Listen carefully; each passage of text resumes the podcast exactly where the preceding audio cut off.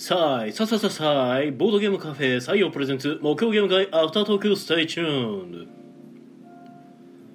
どうも皆さん。こんばんは。こちらは大阪市北区中崎町にある。ボードゲームカフェ採用からお届けしている。木曜ゲーム会。アフタートーク。司会を務めるのは私。あなたの心のスタートプレイヤー。宮野佳代と。あなたの心の敗北トークンテチロンがお送りいたします。はいよろしくお願いいたします。お願いします。この配信はボードゲームカフェ採用からお届けしております。はいということでお疲れ様です。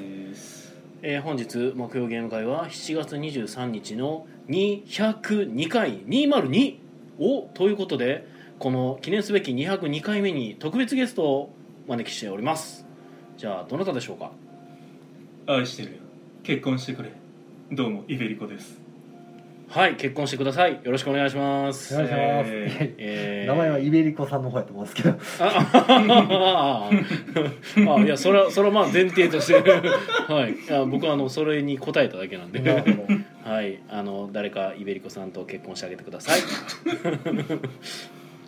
はいということでね結婚してくれる人を探しているイベリコさんに来てもらいました。はい本日のゲーム会探してなかはっ、たそうです。えーはい13名の方にお集まりいただきました、13名ありがとうございます。ありがとうございます。はい。遊んだゲームが結構ありますね、おう。えー Tumblin' Dice Fantasy Realms It's a Wonderful World Century Golem Road For Sale ハオ流暢 All the Way Home パトリツィアパンデミックホットスポットマチコロ2ソクラテスラアズールサマーパビリオンたった今考えたプロポーズの言葉を君に捧ぐよ。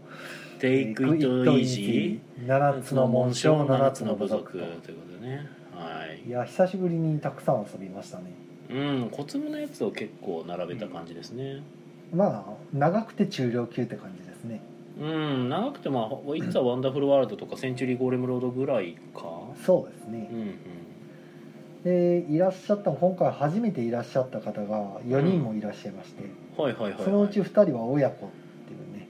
おなんか親子ゲーム会みたいになってきてますね。ねあのお母さんと、うん。あの14歳のお子さん、うんうん、うん、はい、ね2人でいらして、え。ねあのすごい。14歳ですけど大丈夫ですかって言われて「いやもう全然大丈夫です」って。最初あの息子を連れてこうと思うんですけどって相談されたんですよ電話で。うん。でまあうちあのああえて6歳以上のゲームしか置いてないようにしてるんですね、ううん。うんはい。あの別にあの赤ちゃん連れで来ていただいても、うん。あの普段ねうん。来ていただいても大丈夫なんですけど、うんあの3歳とか2歳用のゲームはあえて置かないようにしてて、うん。まあ、あのそれでちょっとこう握りつぶされたりとかすると困るのではいあのある程度あの分別つくお年頃になったお子さんとなら遊んでいただいて大丈夫ですよっていうスタンスでうん。うん。やってるんですけど、まあ、14歳だったら全然 OK ですよみたいな。うん もう割と大人顔負けのプレイされてたんで、うん。えうんまあそうやね。中学生ですよね14歳っていうとそうですね。中学2年生かな。お中二？はい。ちょうどいいお年頃なんで。いいですね。明日が休みならではって感じですね。そうですね。休みだから来れたみたいな感じのことをおっしゃってたんで、せやね。それはそうだと思いますよ、ええ。まあでも時間的にもまあ、うん、なるほどなはいはいはいまあ、結構楽しんで帰ったみたいですね。もうやったことないのばっかりやってたから また来ようって言ってたけど休みじゃないと来られへんみたいな話を最後にされてたんで、そうね。なんかあのえ彼でいいんですよね？あそうですね、うん。男の子、うん男の子。ちょっとだからい一瞬どっちなんかなってなんかちょっと髪が長かったような気がするんですけどちょでしたっと長め。うん。もはや僕の中で画像がぼやけてきてるんですけど。マ、ジかよ、ええ。もうあのちょっとこ親子の多こら辺に座っ分てた人性多分、えうんあのちょっと、うん。まあ幼い子っていうか、はい、おそらくもう僕見ても思い出せないです。そう。なんか一瞬ちょっと中性的な雰囲気を感じたんですけどあでも多分男の子やろうな声とか聞いてて。男の子ですね、うん。はい。はいね。まあ各そうそうかと思えばねあの結構お年を召されたお母様と一緒に来られている方もおられたり本当に親子が下は14から上は7080までなかなかすごいなと思いましたね。ねえはい。まあすごいですね。いろんな方がね一緒に遊べる素晴らしいことですが。はい。という感じでまあいろんなバラエティに富んだお客様。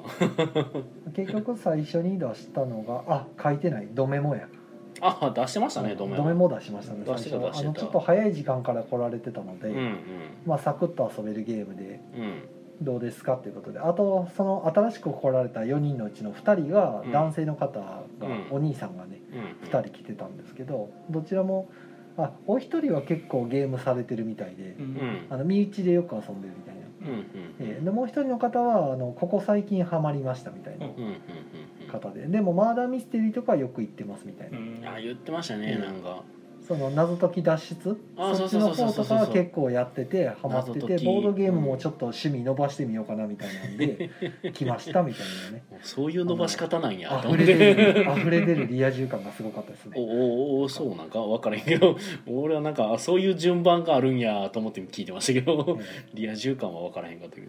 ーなんかいいお兄さんって感じでしたよあまあまあえーはいすごいそうですね。キラキラ眩しくてちょっともう直視できなか ったんですけどそうか。もはやすでに僕はあの顔の方が思い出せないんですそっよ、ね、か。ごめんなさい。僕も謎解きとかマーダーミステリーやってる人って基本リア充じゃないと思って見てるので。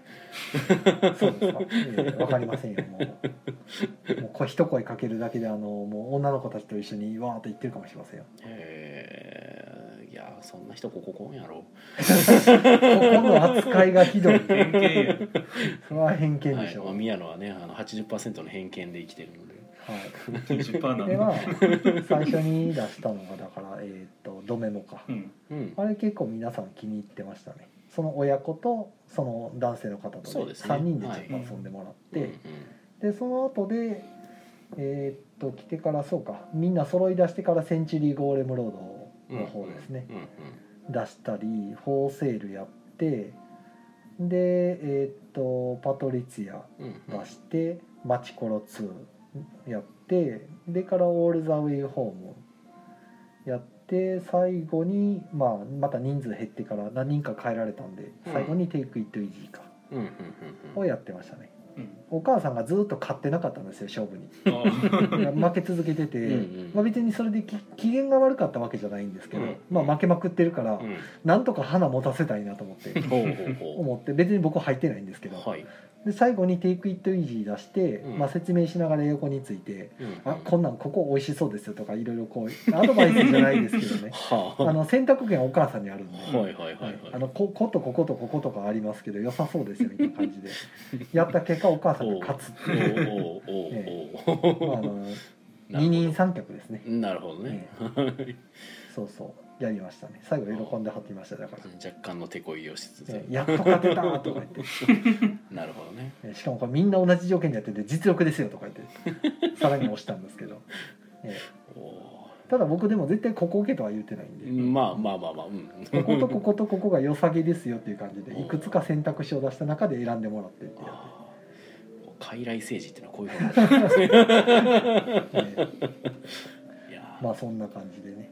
ーはい。はいただ結局ねあれのゲームもやった結果うん。お母さんの点数より向こうが高ければ負けなんで、まあね。はい、向こうの方が効率よく置いてたらそ負けますから、うんうん。そればっかりは僕でもどうしようもないんで、うん。ええたまたま勝ったって感じですけどね。はい。なるほどね。宮野さんのまあ卓満足した回はどんな感じでしたっけ？僕の卓は結構カオスですね。カオス。うん。ファンタジーレルムズをねあのご高齢のお母様に無理やりやらしたり。ほう。できました。スクート書いてなくないですか？うん。あほんまやスカウトも書いてないやん。あほんまや。スカウト書いてないわ スカウトもやりま最した。初にやったのがスカウトでしたそうそうそう。もうなんか人がわってきたん割でどうやったんですか？うまく回ってたんですスカウトはまあまあ普通。普通。ファンタジーそう最初スカウトやってでその後でまあファンタジーレルムズかあのもっとホイップをどっちかやりますって言ったらファンタジーあのもっとホイップはやったことがあるって言われたんで、ああなるほど。じゃあファンタジーレルムズでいいってことですね。あそれであんよく出してるなと思って見てたんですけど。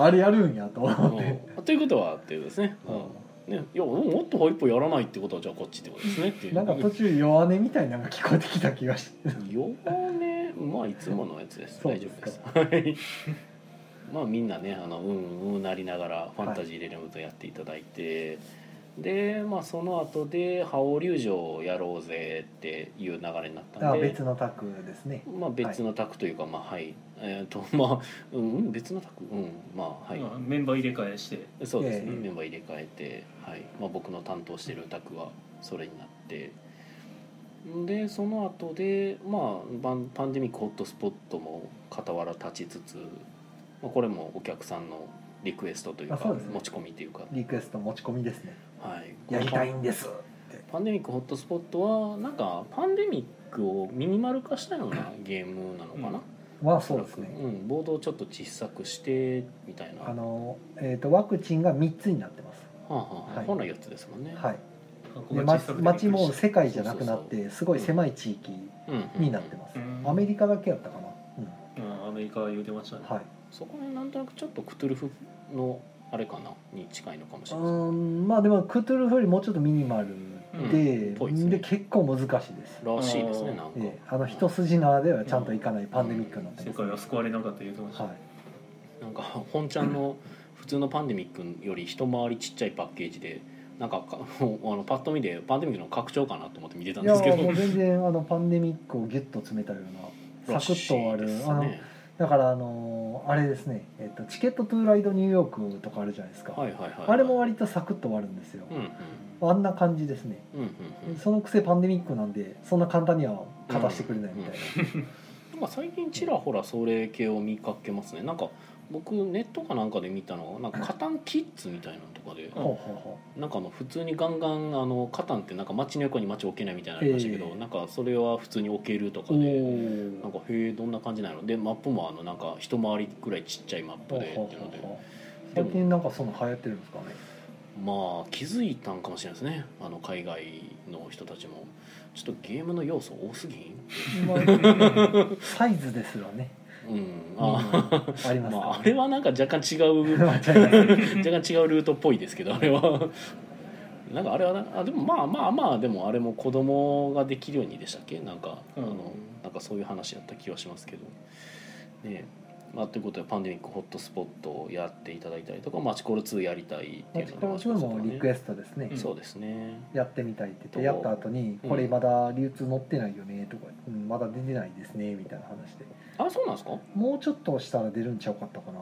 一回これ予約販売してたんですよ。ああそうなんや。予約でバット受け付けてその分だけバット履いて、うん正式な発売まだ先みたいな知らんかった。感じで今確か手に入らないいやもうもしかしたら出てるかもしれないですけどまだやったんちゃうかな。ええ8月やったか9月やったか、ね僕が専門学校で使おうとした時になかったねやつ、、だから集まれた方が結構欲しいってなるんですけど、うん。まだ買えないってなって。悩ましい。いやでも2は本当いいですよ。うん、良くなってるような気は楽しい。はい、しますね。やってて楽しいですね、うん、で前のもまあまあ良かった良かったんですけど、はい。でまあリクエストでソクラテスラやったことないんや、やってみたいんやということで、うんうん。すげえタイムリーにソクラテスラ。を。はいはい。バズ僕はってるからやってみたくなるやつですね。ですかね。まあ今バズってるのが微妙なラインですけど、えもう僕がツイッターでちょろっとソクラテスラの話をしてたので、なんかすげえタイムリーな リクエスト来たなと思いましたけど、ね、ソクラテスラがねあのイエローサブマリンの売り上げランキングにすごい食い込んでてこれいつまで食い込んでんねやろうと思いながら。うん出たの結構前っすよね、うん、そうですね。犯人は踊るがその位置にいたんですけど、実はひっそり最近犯人踊るが消えてるので、あえどこ行ったんやろうと思いながら。テストプレイとかも結構似たような感じじゃないですかね。ああテストプレイもどうやったっけ？まだいたっけ？一時ずっといたよね。ね上位に乗ってて。今もいたんやったかな？ちょっと動画忘れましたけど。遊んでるところとかねそうそうそうそう。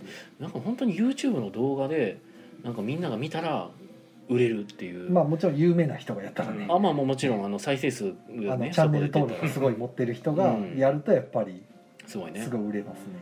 いや今だからもう本当にそのメディアがテレビ若い人若いい人はテレビよりも YouTube そうなんですよ。ね結局みんなテレビって見てないんですよね。えだから本当 YouTube とかのその広告力広報力っていうのが恐ろしい影響力を今持っちゃってるんでなんかなかなかカオスやなと思うんですけど。まあ新しい時代ですねもう。ん。あれかせけどちょっと前にポケモンカードゲーム YouTuber がやってもうえげつない売り切れになって子供たちが泣いたっていうの。は 去年ぐらいに確かあったっす。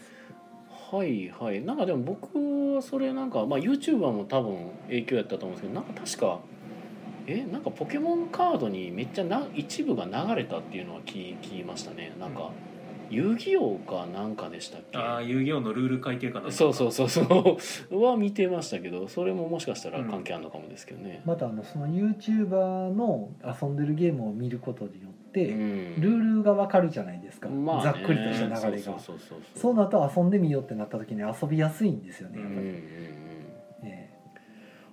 あれはすごいですよね。いや本当やべえよゲームの説明までしてくれるから楽でしょうがないまあね。ね。まあお互いウィンウィンなんですけど向こうは再生数稼げるし、うん。こっちはまあ宣伝になるしみたいなただあれがねまああれ、まあ、許可とか取ってやってるやってないの話とかが今あんまりあてかあれかあの東海オンエアさんのマーダーミステリーの件とかはちょっと一回問題になりましたけどそこら辺現状今なんかグレーというかなんかなあなあで今あの、まあ、ボードゲームに関して、そうなってきてるんでう。んいや別にそこを厳密にしたいとかいう話じゃなくてなんかちょっと怖いなと思う感じでなんかまた問題が起きたりするかもしれないなとも思うんでなんかそこら辺ガイドラインじゃないんですけどなんかこう分かりやすいかつなんかあのみんながやりやすい なんか指標みたいなのがあったらいいのかもなと思うんですけど。普通のゲームは他の人が何回やろうと別に構わんっていうゲームがまあそうですね。マーダーミステリーはネタバレとかがね。一回分かってしまうとねもう二度とできないから。うん。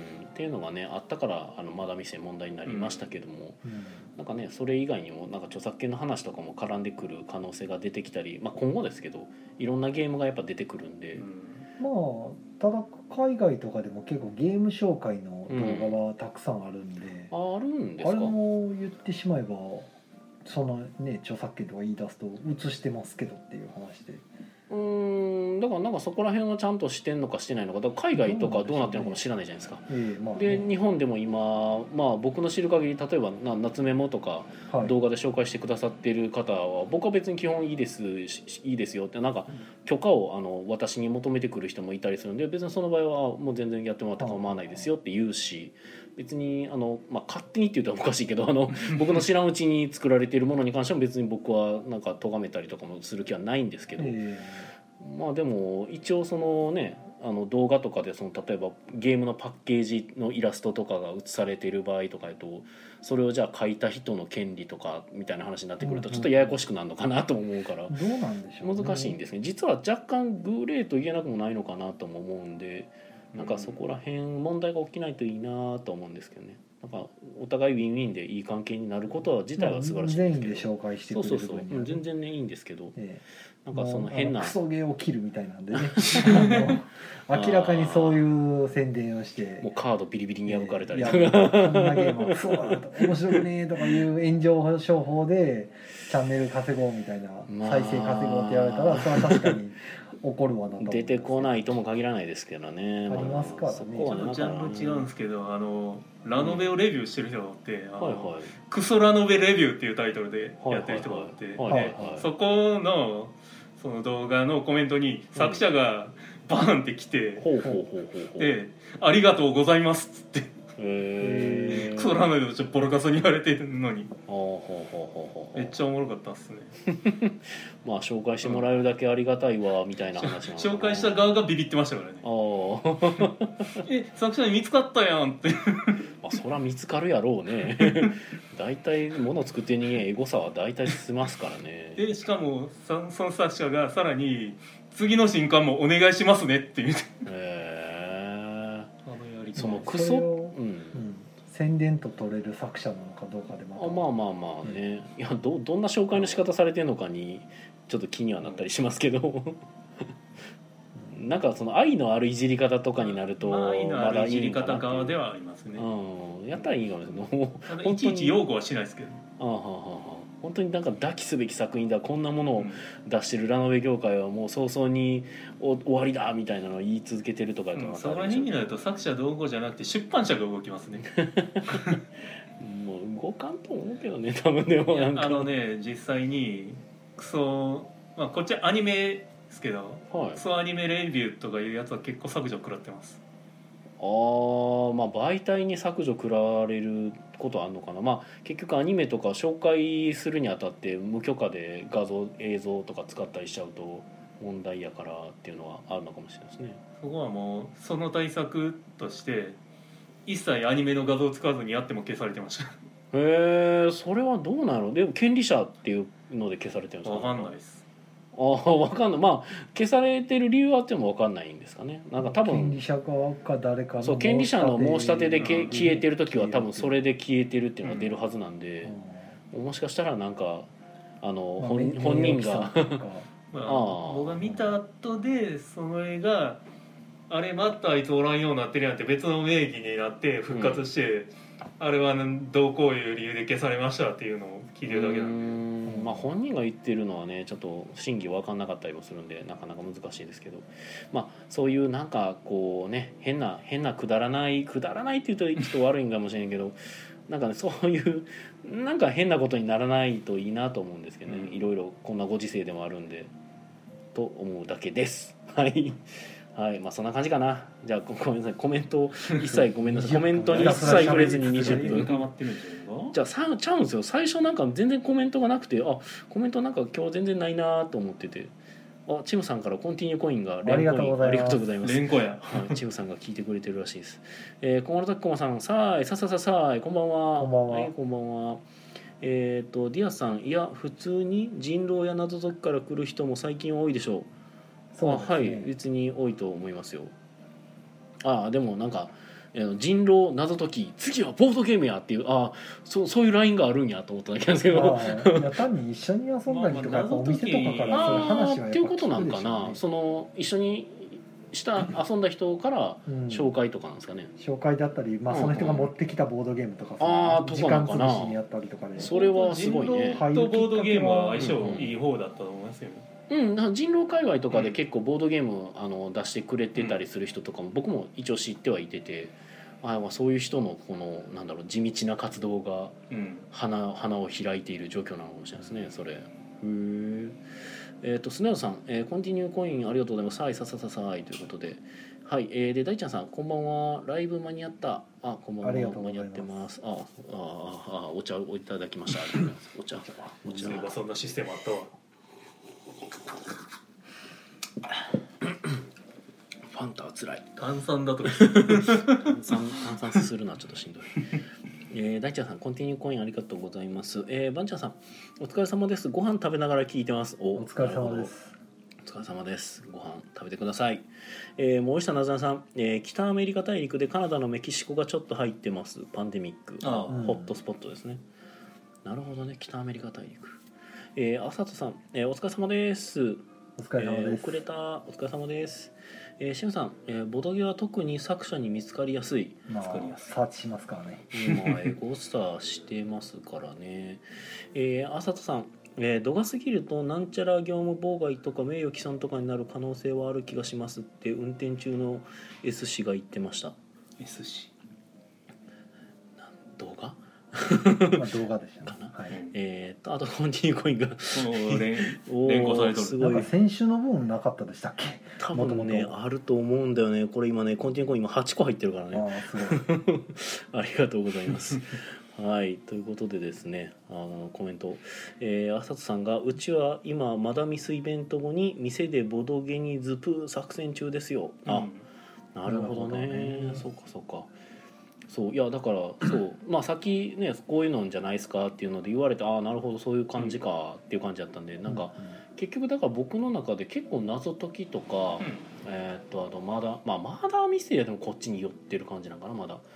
謎解きなんかは逆にもうなんかそもそも謎解きとか始めたスクラップとか始めはったんで、こっちにいてはった戦国さんとかがはい。スクラップで始めてはるからなんか最初の頃はこう僕らなんかボードゲームの親戚みたいなこうノリで見てましたけど もういつの間にかあれよあれよという間に謎解きという文化が完市全に根付い得て。ボーて。ドゲームより先に市民権をね。う。ん、多分ボードゲームよりもおそらくは、ね、今知名度あるやろうしうん。人狼に至ってはもうマジで僕らあのあんまり気にしてないですけどあの知名度バリバリあるので今。まあもはや文化とかしてうん人狼文化になってますね。いやだっで今僕だから専門学校で、あのデジタルゲームのプランナーを目指してる子たちにはい。授業してますけど、この話って前もやったかな？その人狼やったことあるって聞いたらはほぼ全員が手を挙げたので。まあ小学生でもやりますからね。そう。でボードゲームやったことあるって聞いたらほぼ誰も手を挙げなかったですからね,、ね。もう人狼を言ってみればあのかくれんぼとかそのレベルですよ。缶蹴りとか、っているってまあ、ことですよね。今の子それしないでしょうけど うんそのレベルの同じぐらいの文化になってるっていう、まあ今100円ショップで人狼カード買えますからね、ええ。それぐらいメジャーですね。ねえ。いやーすごいね。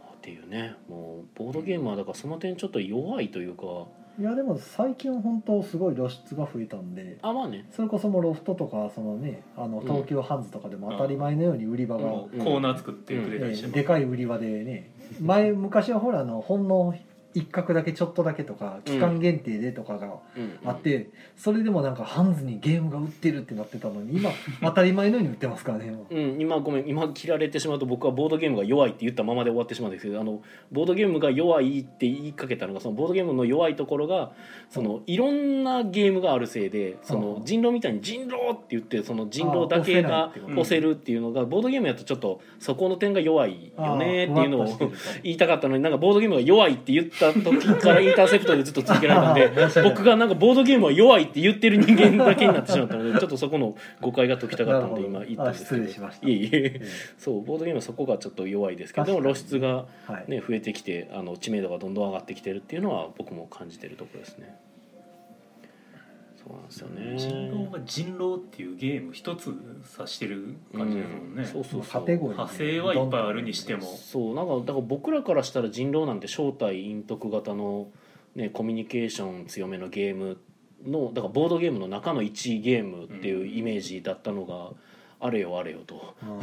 ねえ。えだって本当にねその10年僕らがゲーム始めたまあ手帳さんとかはまた別になりますけど僕なんかは8年9年前ですけどはい。その頃そんなんじゃなかったですよね人狼って。人狼はもうそこまでではない、うんそう。だったのがもうこのねその数年間ではい。そこまで来てますからええってなりますよそれは。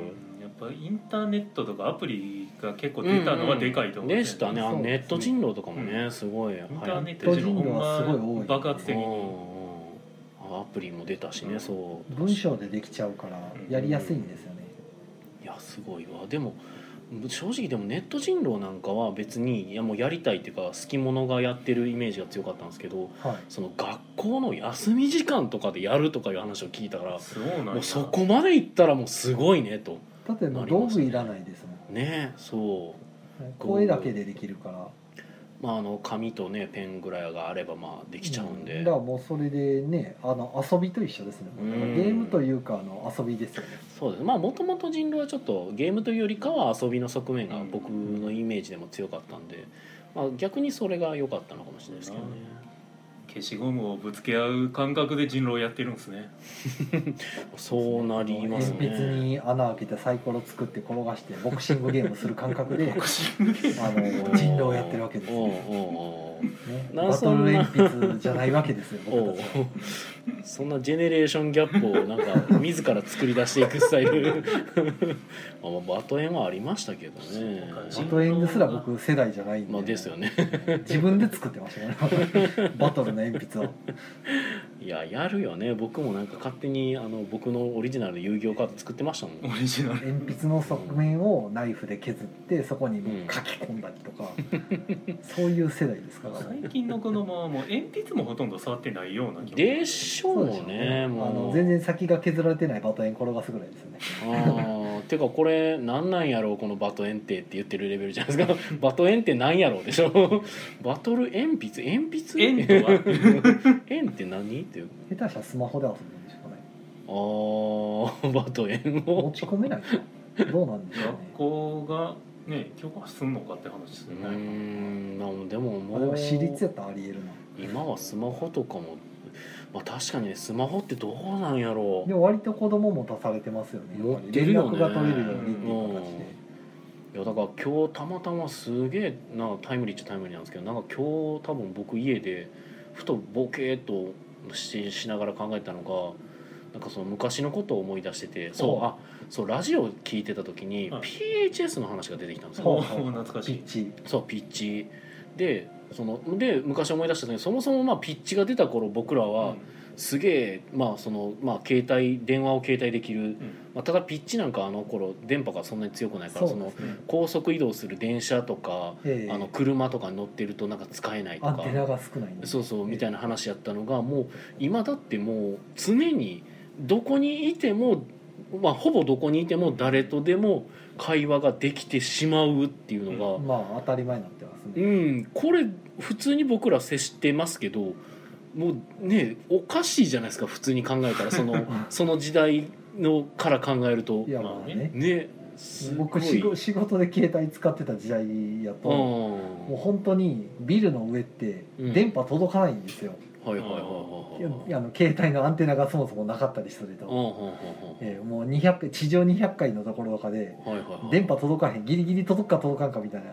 夜にならないと電波が届かないとかね。ラジオがよく聞こえるとかあるじゃないですか、うん。時間帯で変わったりするのそれは。えー、とそうですね。ちょっと電波の反射がね変わるんですよ夜になると。へえはい、だからあのラジオとかも夜の方が遠くのラジオが聞こえるんですよ。あそうあの本来あの例えばはい AM の関西とかしか聞けないやつがえらい遠くの局熱が聞けたりするんですよ。例えばあの昔のアナログラジオ回してると韓国の放送が聞こえてきたりとか、はあれ夜だと聞こえるんですよ。電波が反射するんですね。はでまあそれと一緒で夜中にですね、まあ、あはのビルの上で作業してるとですねはあ電波よく届くんですけどはあ同じ場所で昼間作業してると全然電話きプツプツ切れて繋繋がらんってなってもうたった15分ぐらいのやり取りするのに2時間ぐらい電話してるっていう。あ。のかかっては切れかかっては切れ。それはもう下ではできない えーと会話なのまあだから上のビルの屋上についてるうん。カメラねあの望遠3キロ先まで見通せる望遠カメラがついてるやつを交換してうん。映るかどうかを確認したいと。ああなるほど、ね、でそこでやり取りして映らなかったらボタンを押したりなんかちょっとダイヤル回して調整しないといけないんですその向こうとのやり取りで。あの向こうは遠隔で画面を見てるんであーなるほどね。曲の方でね。だから今哲郎さんはどういうふうに映っているのかが見えてないと。僕は分からなるほどね。目の前にはい。カメラが。カメラがあるだけで。分からない僕の方見れない。その見るための映像を向こうに送ってるせいで 僕は見れないんですよ。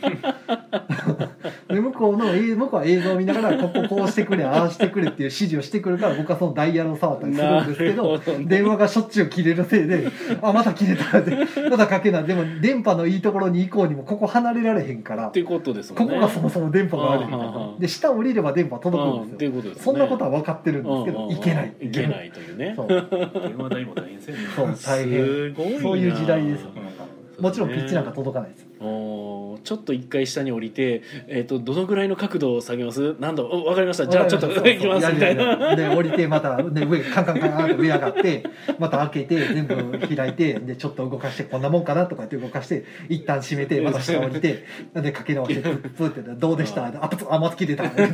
ここでも切れるんかとか言いながら。でもねそこ52階とか53階の高さなんで下まで降りるの面倒くさいんですよ。まあエレベーター全然けえへんし。ほんま一回降りるだけで30分ぐらいかかるんですよ。そうやってられへんでしょ。まあね。屋上で電話できること自体がもうすでに革命でしたけどね。うんうん。いやだから当時は屋上でも、うん。あの au はつながりやすいとかドコモはダメとかいろいろあったんですよ、その辺。ありましたね。でもあのなんかで電波局か等が、ええ。まあ、結局アンテナの数がねうんうんうんうん。あるかないか。今ってでもどうなんだ今もう全然どこでもカバーしてどこでもるあもう全然あの僕のそん。なそれもだいぶ前の話なんで、あもうじゃあ。一時から上も全然つながるようになっあたんで、そうなんや。もうその時代の流れをずっと感じながら仕事してたから、うんうんあもう全然電話できる。ソフトバンクが一番弱いってよう言われてました。ね。なんか言ってた気がするそれ。うん。いやーだからねなんか。J フォン時代からあいつらは最弱でしたから。あーえでもえ10年前とか？いや10年前は普通にいけてたか。10年ぐらい前だったら全然もう全然いけてたっけ？じゃあ20年前とかになってくる20か年前だともう全然届かない。そうよね。うん僕がだから小ね。学校卒業するかどうかぐらい折りたたみの携帯とか。うんうんでまああのドコモやったら届くけど、うん。もう au とかあだから KDDI とかあの J 本とか届かないとか。ポケベルとかの時代ですよね。ポケベルの時代。20年前ってなると僕がだから14歳中2とかなんで、そうですねね、僕は中2時代別に何も中2普通やったんですけど。まああれっすねこう文字をちゃんと送れることが革命的やった時代ね。えそういうことですよね。番号しか送れなかった時代の方が長かったから。もう金田一少年の事件簿で明智警部がポケベルを触ってたみたいななんかそういう時代ですよもうせや。だからそれなんですよ。まあちょっと余談ではありますけど僕が大好きなあの「わしゃがな TV」という番組で「わしやがな」から始まる、はい。そこであの昔のゲームソフトの PS ソフトのあの、うん。えクロス探偵物語っていう、あ。ーやってましたね。まあその中で出てくる描写やったんですけどね。その、P うん PHS を持ってるうん。やつがいるからそのそいつやったらあの車運転しながら PHS で電話したらアリバイがこうあの実証できるよって、はい。アリバイが取れアリバイ工作ができたんじゃないかっていう話があってはい。でも当時の PHS でそのなんか32キロぐらいええのやつってなったらいやそれはあの車では到底話すことはできないからそうアリバイ工作はそれはできないはずだよみたいな。話が出てきた。でそうそう。でそれをあの声優の中森さんがやりながら もう当時のこの話とかも今全然わかんないよねみたいなのを言ってるのを聞いてて確かに。まあ確かに今言われてもピンとこない。そうそうそう。え電話ってつながるでしょって そうそうそうそう。い。えやだからねすごいなんか本当それを受けてまあ今こうやってもう誰とでも本当に話せるのはすごいロストテクノロジー感というか。か地下鉄とかでも当たり前に電話届くじゃないですか。うんそうよね。そう今そうよね。地下そうとか即死でしたからね。そうそう地下で話せるんですよ。だから地下鉄の中で電波が通るんですよね。そんだけアンテナがねうん。やっぱあっちこっちに張り巡らされてるんで。ねえあれだから地下鉄で携帯電話が使えるようになったじゃないですか。w i f i もつなあれがるしね若干意味わかんなかったですもん僕。どういうこと？っていうかむしろなんで今まで使えてなかったもの使えるようになどうどうして使えるようになったんいやまやろうな。あアンテナが入ったからアンテナが入ったってこと？えちっちゃい基地局というか。基地局地下に入ったってことですかそれがまあ純粋に張り巡らしてるだけですけどちっちゃいアンテナがいっぱい。いやだからさなんか僕ら何もそんなこと考えずに生きてそのそれらの技術をまあ享受してるわけですけど。ねえなんか。身近に見てきたから まあそうですね。もう手順さんはすごい身近やったあから。便利になったなとうん思いながら、あ僕ここにもついてるわとか、そう。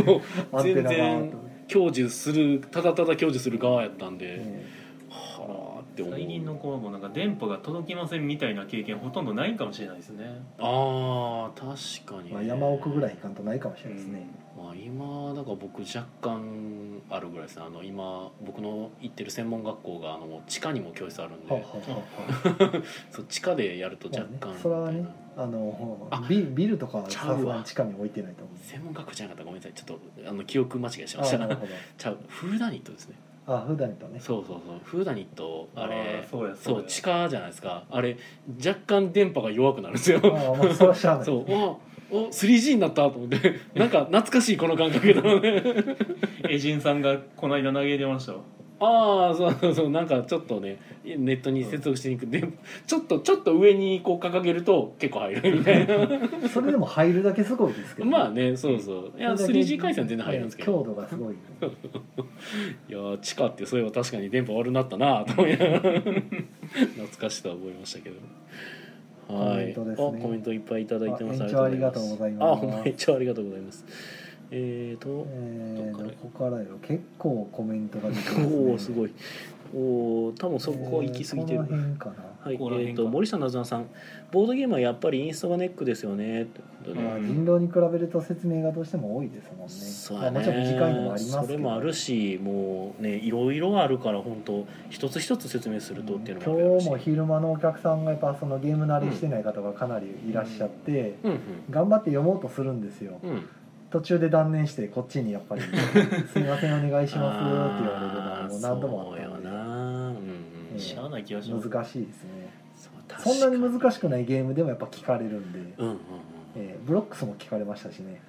はいはいはい。だって僕もちょっと話それちゃいますけどこの間だから専門学校で教えてるじゃないですか、はい。でこの間初めてえ「お前たちだけでやれ」って言ってボードゲームを僕がインストせずにマニュアルから全部読んで、えールールを把握してゲームを始めろっていうのをメディチボードゲームでやらしたんですよ、まあ、たまたまちょうどあったから。あはい。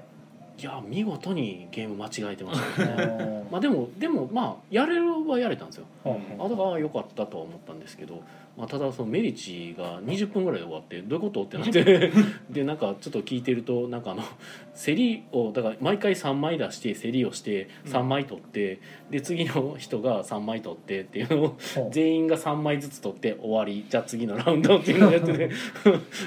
すげえ。と思ってあの 5, 5個しか積みに積まれへんけどどうどここここの馬この空いてるところどう入れようかなみたいなのも悩むところがあるゲームが一切そこ削除してやるっていルう。ールは本当ね読解力とうん。注意力がすごい必要になりますね、そうだからどういう感じで間違うのかとかもまあそこからちょっと見させてもらってて。難しいです、ねうん、すごい興味深いものではありましたけど。まあでもみんなにちょっとそういうのも体験してもらったりしましたね。えー、あさとさん、えーボドゲはまだまだ目に触れる。手に取る。遊べる機会が少ないですしねそうですね、まあ自分増えたは増えたんですけどね、それこそねライトギークさんとか、ねまあ、ここ採用とかもこの遊べる機会がね非常に増えてはいるんですが、えーディアさん、え演技演出を絡められる人狼や謎解きとなかなかそうはいかないボードゲームの差ではないかと考察するのも楽しい。うん。あーまあ結局さっきのちょっと話にも関わってきますよね。あの YouTube の動画。ううん。んね、そういうのでひ広めやすいかどうかっていうのはやっぱ重要になっちゃうんで。ボードゲームはちょっと難しいよね。ランちゃんさん私も小学4年生ぐらいの女の子からウインクキラーを教えてもらいました。あーウインクキラーね。どんなゲームやったかな なんかとりあえずウインクされたら死ぬっていうそう確かそういうやつやったはず、えー森下なずなさん人狼はコンポーネントがないに等しいから学校で取り上げられたりしないのも強いですよね。あそうですね。あ確かにね。もうなんか均等になんか割と均等に切った紙に人狼村人って書けばもうゲームできちゃいますからね。確かにな。それ別に取り上げられてもまた作ればいいしみたいな。えー、あさとさん、えー人狼みたいに、えー単独でバズれると強いけどそうされると違うんや他にももっとあるんじゃってなるジレンマ。まあそうなりますよね。それこそね人狼なんかもさっきも言ったけど僕らの中ではボードゲームの一個のゲームのイメージだったのがうん。今ではみんな人狼ってなってますからね。えー、スネアさんワンナイト人狼が出てから急激に知名度が上がった気がする、うん。遊びやすさがねうん。増しましたしね。サクッと終わるから何度でもできるみたいなうーん。まあまあ確かにそれもあったんやろうけどなんか人狼を盛り上げようみたいなみんなの機運が僕あった気はするんですけどね。そこはなんかワンナイト人狼とは別文脈であ立ち上がってたような気も。ワンナイトは結構知ってる人いますよ。あまあねまあうんワンナイトの知名度はもちろんあるんですけどね。確かに。ワンナイトなんかのアプリで一時期無料でできる時期があってうん。それでめっちゃ広がりました。かあった気もするな。ニコニコやったかな。はいはいはいはい。確かになえー、バンちゃんさん。えっ、と鹿児島で文化放送のアニメラジオを聞く青春時代でした、うん。ああ文化放送るんですよ俺も頑張って文化放送聞こうとしてた時期あった。文化放送か。車に乗るとまあまあクリアに聞こえるんでね、浜松町ですよね文化放送ね。うん。だから車自体がアンテナみたいなもんですかね。ああ確かに。だから東京に行った時にねこう浜松町をあの駅駅があるんですけど、はあはちょっと見ると一瞬めっちゃ行ってみたくなるんですよ。文化放送があるところやってなって。は あちょっと行ってみたいなと思いつつもまたちょっと行けてないんですけど、東京行った時に時間あったら絶対行きたいなと思いながら聖地巡礼がしたい。はいえー、と浅田さん、えー海外放送の電波との戦いうー記憶の蓋が。あなんか何かを？怪しげなパンドラの蓋が開こうとしてますなるほど何かがあるんでしょう。えっ、とシムさん、えー、今日したマダミスが動画の投稿関係で回線の どういうこと？これうん。あなるほどね。っていうかあれか。いえいこさんさっき言ってたのあれか、うん、なんか今更いろいろ僕の中で今辻褄がありましたけど。なんのこっちゃ？動画ね。はい。えっ、と浅田さんが、えー 5G になると産業革命レベルらしいですよって隣で運転中の S 氏が言ってました。もう隣で運転中の S 氏がちょいちょい出てくるんですけど。めっちゃ押すやん。えー、5G なんか今話出てますね。今がだから 4G、まあ、僕の今この iPhone が完全に 4G って今うん。表示出てますけど、これが、まあ、5G になるんですか？そうですね。うん。あもちろんあの端末が対応してないとダメですけど、別に宮野さん使ってるやつがいきなり 5G になるわけじゃないんで。あー。なるほ 5G ど対応のうん。携帯を買う必要はありますけどね。今は 5G になってるんですか？そこまではちょっと僕も分かってああないよく分別にああんまり昔は興味あったけど全然興味がないからまあ全全然然調べようとしてない。仕事でも何でもないですもんね 今は。5G があるのは知ってますけどいつからとかいちいち調べてないんでもう。まあねそうよね。その 4G で不満を覚えない限り多分気にしないと思うんですよね、僕らはもはや。だいぶ早くなるみたいですけどね。相当なレベルで。確かにねあのまあなんか向こうとこっちでリアルほぼほぼリアルタイムで同期あの動きが同期取れるような映像が送れるみたいな。はいはいはいはい。そういうレベルで早いっていう。ラグとかね。ああツイキャスとかもねあのコラボとかしますけどえやっぱちょっとラグが発生したりするんで、えええ。そういうのもなくなるのかも？まあ、あの辺が仮に 例えばサーバー介さずにうん携帯という携帯でああ 5G でやるってなるとはいはいはい。多分ほぼ一緒にカラオケ歌えるレベルじゃないですかね。えー、すごいね。それはなんかそう聞くとすごいって感じるね。そのツイキャスだったらどっかサーバーとか介さやっぱその分うん遅延するんで、うんはいはいはいはい、まあラグは出るでしょうけどっていう。ただその回線に関してはほぼほぼスピードが、はいはいはいはい、ね、出せるんで。なるほどな。それぐらい違うっていう。うんうん 森下なずなさんがバリさんとか言わなくなりましたものね。そうですね。そんな言い方もあったもんさんバリさんそうやね。なんかアンテナがなんかアンテナ今もこの僕の iPhone はソフトバンクって書いてあってその左にアイあのアンテナが4本かこれ立ってますけどこうアンテナ4本立ってるから 4G なんですか？いや全然。どこになんの？あの関係携帯の グラフィックのせいやと思います そうか。はい。そうか。3本のとこもあると思いますおおなんか3本えバリさんってでもアンテナ3本立つ。もともと3本の、えーですよね。アンテナと棒が3つ、ああそうですそうですそうです、はい。はい、はいはい。ねなんかな懐かしいですけど。えっとディアさん始まってたと思うけどそもそも専用のアンテナの数が足りてないという話だったような。なるほど 5G あ 5G のアンテナがまだ全然整備されてないんでしょうねそこまで。はいはいはいはい。あっちこっちにあまだ主流にはなってないから。でもず多分順次変えていくはずなんで、うんうんうん、はい。ただちょっとお試し期間みたいない時ず期れはそれが当たり前になるんじゃないですか、まあそうでしょうね、うんうんうん。えー森下なずなさんが 5G もアンテナ揃うまでは、えー実感ないかとサービスが追いつくにはもっと時間がかかるでしょうね、うん。でしょうね。あそうなんやろな、えー、あさとさんが、えーバリハチ？バリハチ？って合ってる？バリハチ。T シャツ欲しかった思い出。はあ。かっこネウロ？バリあハチ。能神探偵ネウロで出てきたんじゃないですか。バリハ僕もちょっとネウロ全部履修してないんで。なるほど、当時リアルタイムで読んでたんですけどその覚えてない。あったかなあったかもしらん。ちょっとそこまで覚えてないです。デブのやつが面白い T シャツ毎回着てたことは覚えてるけどそいつかな。ああいた気がする。うん。ヤコのファンで。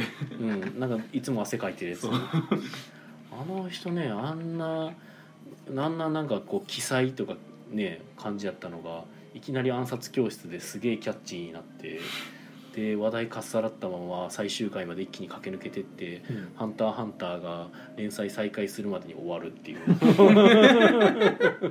かネタになってましたね。ねすごい。えっ、と浅田さんから「ネウロに出てきたそれです」だそうです、あそうやろな。正解だった。面白い T シャツ着てんのはあいつぐらいしかおらん。からまあネウロもねなんかすごくあのキャッチーではなかったですけれど特徴のある作品でしたね。なんかでも僕の中で一瞬あの時期のあのネウロとムヒョとロージーがなんか僕の中で路線が被るんですよ。なんかあのちょっと癖がある画風でちょっと謎に満ちた話みたいなイメージが、ほヒョとロージンさんはもうなんか同人の方に行かれましたねあそうなの？えでもなんかアニメ始まりませんでしたっけ？最近。なんか無表と老人って。僕の一番新しい記憶はその人がエロ同人出して。ほう。なるほど。ええでもえあれだ打ち切られたかなんかなんですか？じゃあ。僕はあの本誌の連載とかもい全然知らないんですけど。あれどうやったかな？まあ多分きっとそこら辺は浅戸さんが触れてくれるようここまなで人気かと言われるとぐらいの立ち位置やった気はしますね。当時はそこまで人気はありましたけど。一部にすごい人気あるイメージでしたねうん確かに。ね無表ロジ無表ロジ言うて。ああでも僕その時期ぐらいからジャンプを読まなくなったので確か。そうそうそう。もうあの単行本だけになってましたねはいというねもうボードゲーム。全く関係ない話を50分させて50分じゃないか。いやそんなことないよ。うん。ゲーム会の話してたよ。うんして20分たして20分ぐらいかな。たど どこからか脱線した。うん、多分ね30分ぐらいはゲーム会の話をしててそこからの20分今は今50分ですけど。一体どこで脱線したんでしょうね。おどこやろう。ソにクラテスラかな。イエイエサブーの話とかで脱線しだしたのかないやかなあなんかいや多分ね僕が電話の話をし始めたせいやと思うんですけあど。うん多分そこどがなんで電話の話したんでしたっけ？電話の話。あの昔の PHS の話題が出たっていうの。そうですね PHS 急になんか。その電話の話 PHS の話になったきっかけはもうなんかあんま覚えてないです。シャガナの話をどっかからうん始めることになって。うん。なんか多謎分コメントを拾った結果やった気もします。だから。コメントのせいにした。コメントのせいではないけど えっと浅津さんが、えーメルヘン王子グリムが打ち切られた話はやめろ」かっこネウラのせい。何それ。やべえ話が濃すぎて分からへん。えー浅戸さんが「無表のあれそれはまあはいあの時はいろいろとあれだったんですよ。ああまあいろいろあったんですね。なるほどないやー大変だ。ディアスさんが「マダミスからアリバイから携帯の変異か」マダミスからアリバイから携帯。うん多分違う。うんマダミステリーの話からではないの話から、んフーダニットで電波が届かんっていう話になった気はします、うん、あのこのアリバイは多分あの PHS で喋りながら、うんそれも だから元々の PHS がそもそもなんで出てきたやろうという、うなんでやろう。ん、何やったんでしょうね。なんやろうね。ななぜわしゃがなの話に行ったのか。はそれはし全てやがな。分からんけど、えー、よろずや楽団さんからボードゲーム系ポッドキャストがボードゲームの話をしなければいけないという決まりはない。まあね。ボードゲーム系ポッドキャストなんですか、確かにここは。ボードゲーム系ポッドキャストなんですか？まずまずそこからっすよね。ま あでも某それなりな日々とかね。もう最初の前半30分から1時間近くは雑談で始まるんで。あー、そっか。じゃああのそれ僕たちのそれなりな日々だったということで。あ はい、えー、と森下なずなさんが宮野さんが昔のことを思い出してたとこからじゃありませんでしたっけ？昔のこと。あこれちょっと興味深いのが聞いてる人たちも若干うろ覚えやっていう。もうみんな分からなくなってきました自然に入った感じかな。はい。そうそこは個人的に一番面白いんですけど、まあ、ゲーム会の話はこんなとこですかね。そうですね。あそれ言ってなかったっけ？はい。えっ、とスネーズさんが、えー、明智警視うん、そんな話もしましたけど、えー、ディアさんアフタートークだから アフターにトークすれば内容は何でもいいんじゃないだろう。かいやまあそうなんですけどね。まあね。でも僕らはノルマは達成してるはずなんで、ええ一応ゲーム会でこんなことやりました。人数こんだけでしたっていう定定型文は毎回ちゃんと必ずうん、最初に入れてあとはもう好き勝手喋ってるっていうのが定期報告がしたはずなんで、ええいつもの体なんで。で たまに真面目にゲーム会の内容ずっと喋ってたら終わるっていう。そうですね。ありますけど。脱線はもうね日常茶目仕事ですからね、えまあ言えることがあるとしたらファンタジーレルムズようやってるなぐらいですかね。えまあ流行りですしね、うんうんうん、えまあ、しばらくしたらまた収まるんじゃないですかね。まあそれはそれでね悲しいですけど、はい。えー、あとなんだろうな。あさとさんが、えーうちの店ラジオの名前は出していただいてありがとうございます。はい。出しましたよ。ライトギークでもあ、あなんかそれなりな日々はボーっつって言ってましたよね今。ライトギークさんの名前で思い出したんですけど、はい。なんか名古屋の方かな？どっか新しくお店が始まるっていうのを見て、ラはい。イトユーザーっていう名前のお店が始まるって書いてあって、へおなんかライトギークだとあの方向性が似てると思って。いや似てる？似てない？ライライトなうん。ゲーマーからギークなゲーマーまででしょ？うんうんでしょ？だってライトユーザーってもうそっちしか見てないってことじゃないの？いやいやいやいやいや。まあなんか、俺そその名前からあのギークは切り捨てるっていうイメーうん、ジ。気にせてるかどうかは知りませんけど、その名前の店にどういうゲーム置いてるのかっていうの若干興味ありますけど、まあそうですね。置いてるゲームがサイズとかねテラフォーミングバズとかで。ゴリゴリの置いてたらどうしようってライライトとはみたいな、でも2時間で終わるゲームなんて軽でしょって言い始めるでしょ？何をもってしてライトなのかわからなくなりますけど。そのなんかどっかのあのエフロリクシーみたいなの。いやでも今年もほんまなんかねこのコロナ禍の中でどんどんオープンしていくからすごいなと思って、あーなんかそうですね。今日確かどっかのバーの名前聞いてましたよね。ああそうですね。えっ、となん難波の方のうさぎさんっていうところから、まあ、さんはさん付けじゃないですけどたたうさぎっていうお店から来ましたみたいな。そう うさぎの方から来ましたってみたいな人が。なん。かねあそんな店あるんやと思って。いや僕てっきりあのナンバーあ心斎橋って言ったらあのまたダイスさんですかとかもしくはあのジェリカフェさんですかって聞こうと思ったらうさぎからって来たからうん。えうさぎっていう店があるんだと思って。ちょっとびっくりして。えいやえなんか大阪にもだから結構お店増えてるんーで、みたいですね。ええ知らん間にっていう感じで。うん。いやそれまたほらあの、えー、と鶴橋でしたっけ？鶴橋ちゃうわ、えー、と京橋か。うん。京橋にもなんかお店できるとか、あそうなんですか？えほう。京橋。はい。あえボードゲームのお店が新しくできます。か見た気がすんな。うんそれは確かに。そうそう。結構あっちこっち。まなんか大阪もどんどん増えててってるんで。撤退しても全然おかしないからね。いやーいやでもすごいなと思って、ね。そんな中鶴橋のディスカバリーゲームズは移転をどうしようみたいな話にまあ、あれはなんというかもうご愁傷様としか言いようがないんですけど。まあまさか移転先のビルでねエレベーターが壊れるっていうね。ああまあまあまあまあ。しかもその直さなくてそのままビルがもう取り返しなんから あの追い出されるっていう。もうちょっと悲惨としか言いようがないんですけど。まあちょっと古そうなビルでしたしね。なかなか。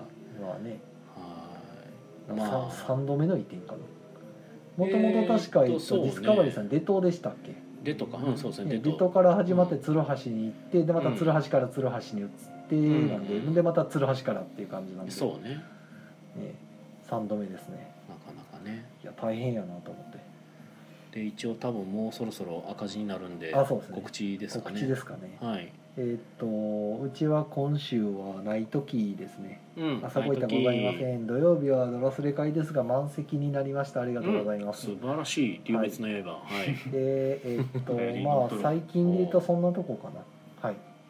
じゃあ宮野さんは？私も7月25日の土曜日にえーっと万歳リなーサーカーですかね。万歳リーサード難波神社はい。ってとこでやるんであの万歳えっ、と万万はなんて説明したんやろ？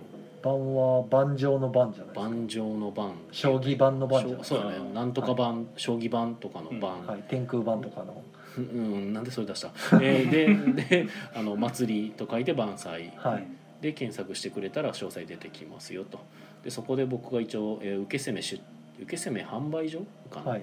っていう、まあ、一応なんかサークル名であの出店予定ですど万歳リサードで宮野さんと握手と。受け攻め専門店っていう感じなんですね。うん、一応その体でやってますね。あとは握手はできません、そう。で すまあコロコロナ禍ですからね。はい、はい。はい、あの接触は禁止です、えーぐらいかしらね。はい。あとはなんかその家サブさんで月一にやってたあのテストプレイ会、あ復活ですか？まあ、一応復活させたいですねっていう話で今ちょっと話してて、まあ、もしかしたらうまくいったら8月中にできるかなと思ってます、はいいいですね。はい、早くやりたいんですけどね。なんか家サブさん風の噂でなんかナンバーのとこ1個減ってるとか言って聞いたんですけど。なんかそんな噂も聞きました工事してねましたね。なんか確かに。ななこの間行ったお客さんから亡くなってたでと言われてびっくりしたね。おおなるほどねえっと、小丸時駒さんから、えー、25土に土曜日、えー、加古川市民会館加古小ホールで兵庫ゲームコンベンションです。おほあえでもこれ被ってんの？確か兵庫の方しか入れないとかいう話じゃなかったでしたっけ？ああそうなんですね。いやでもまあ兵庫の方いるかもしれないんで、ああなるほど。まあ、兵庫の方はあのこちらに遊びに行かれるのもいいんじゃないでしょうか。ね。兵庫ゲームコンベンション。はい、えーであと、まあ、皆さんからお疲れ様でしたという言葉をいただきました。はいありがとうございます。はい。では、えー本日は、えー特別ゲストとしてイベリコさんに来ていただきました。何か言い残すことはありますか？えー結婚相手は特に探してません。なるほど。伏線を回収して。はい。回収？はい、ということでね、えーこちら木曜ゲーム会アフタートークはポッドキャストでも配信中です。まあ、そちらの方で聞いていただくと、えー僕らのこのツイキャスでの話が終わった後にもしかしたらアフターアフターっていうのがあったりなかったりします。そうですねあとあの PHS の話がどっから始まったかも分かるかもしれない そうですね。後で調べると分かるかもしれません。はい。はいはい、ということで、えー皆さん、えー良い夢を見てください。おやすみなさい。はい、ということでね、お疲れ様おです疲れ様です。えー拍手とかできんねや。いやー。あ、そうですね、拍手ありますね。なんかディアスさんから今日ちょうど PC ショップになっているのを見ましたって言わあーれてますね。完全にじゃあ家さんさん なくなった。撤退され PC ショップになったんや。なんかあの TCG のトレーディングカード売ってた方のお店かなんかが、なのかな？なくボードゲーの隣の店ですね、うん。えーそもそもあそこに3店舗あったのがまあ若干異様やっちゃいったんで、ね3 店舗もあったからまあ1店舗ぐらい潰れてもおかしくはないよねっていうこの時期やから、うさすがにコロナ禍でもねん、厳しかったみたいすでごいよね。まあ、そもそも他の家サブ自体も別の店のとこに行ってたりもしてたし昔から。あれ誰から聞いたんやずっったかそこであれやってるわけでもないのでなんか俺もそれ聞かされた気がしますけどまいやじゃあいますじゃあいます、えっと久しぶりに来た人が聞かせてくれて、あなるほど。えー、そうですよお姉さんや、ほうん。う。んこ、なんか最近電子工作にはまっててっていう話からうほ日本橋行ったら家サブがなくなってたっていうう話なるほどね。あそうなんやと思ってびっくりした。だからイゲサブさんもなんかその対応しつつプレイスペースはいっていうかあのまあプレイスペースか、うん、をなんか一応ちょっと随時開けたりしてるらしいです。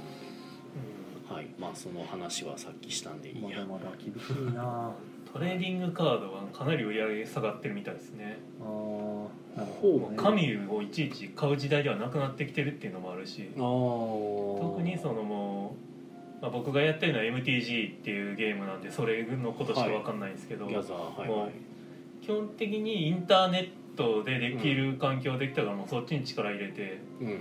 その今年いろんな大会予定されてたんですけど、うんうん。全部キャンセルになってうんうん。インターネットでそのアプリを使っての大会しかやりませんっていうふうに決まって。一回そのアプリの方に慣れてしまうと紙が煩わしくなってくるのは分からなくはないですね。うんいやそうっすよ。現実的にそもそも開かれへんっていうのはしょうがないですけど、うん、店側からしたらたまったもんじゃないっていう話なんですよね。そうですまあショップは辛い。ね。紙使った大会開かれへんかったら売れ売られへんやんってなって。うん。激落ちしてるみたいです。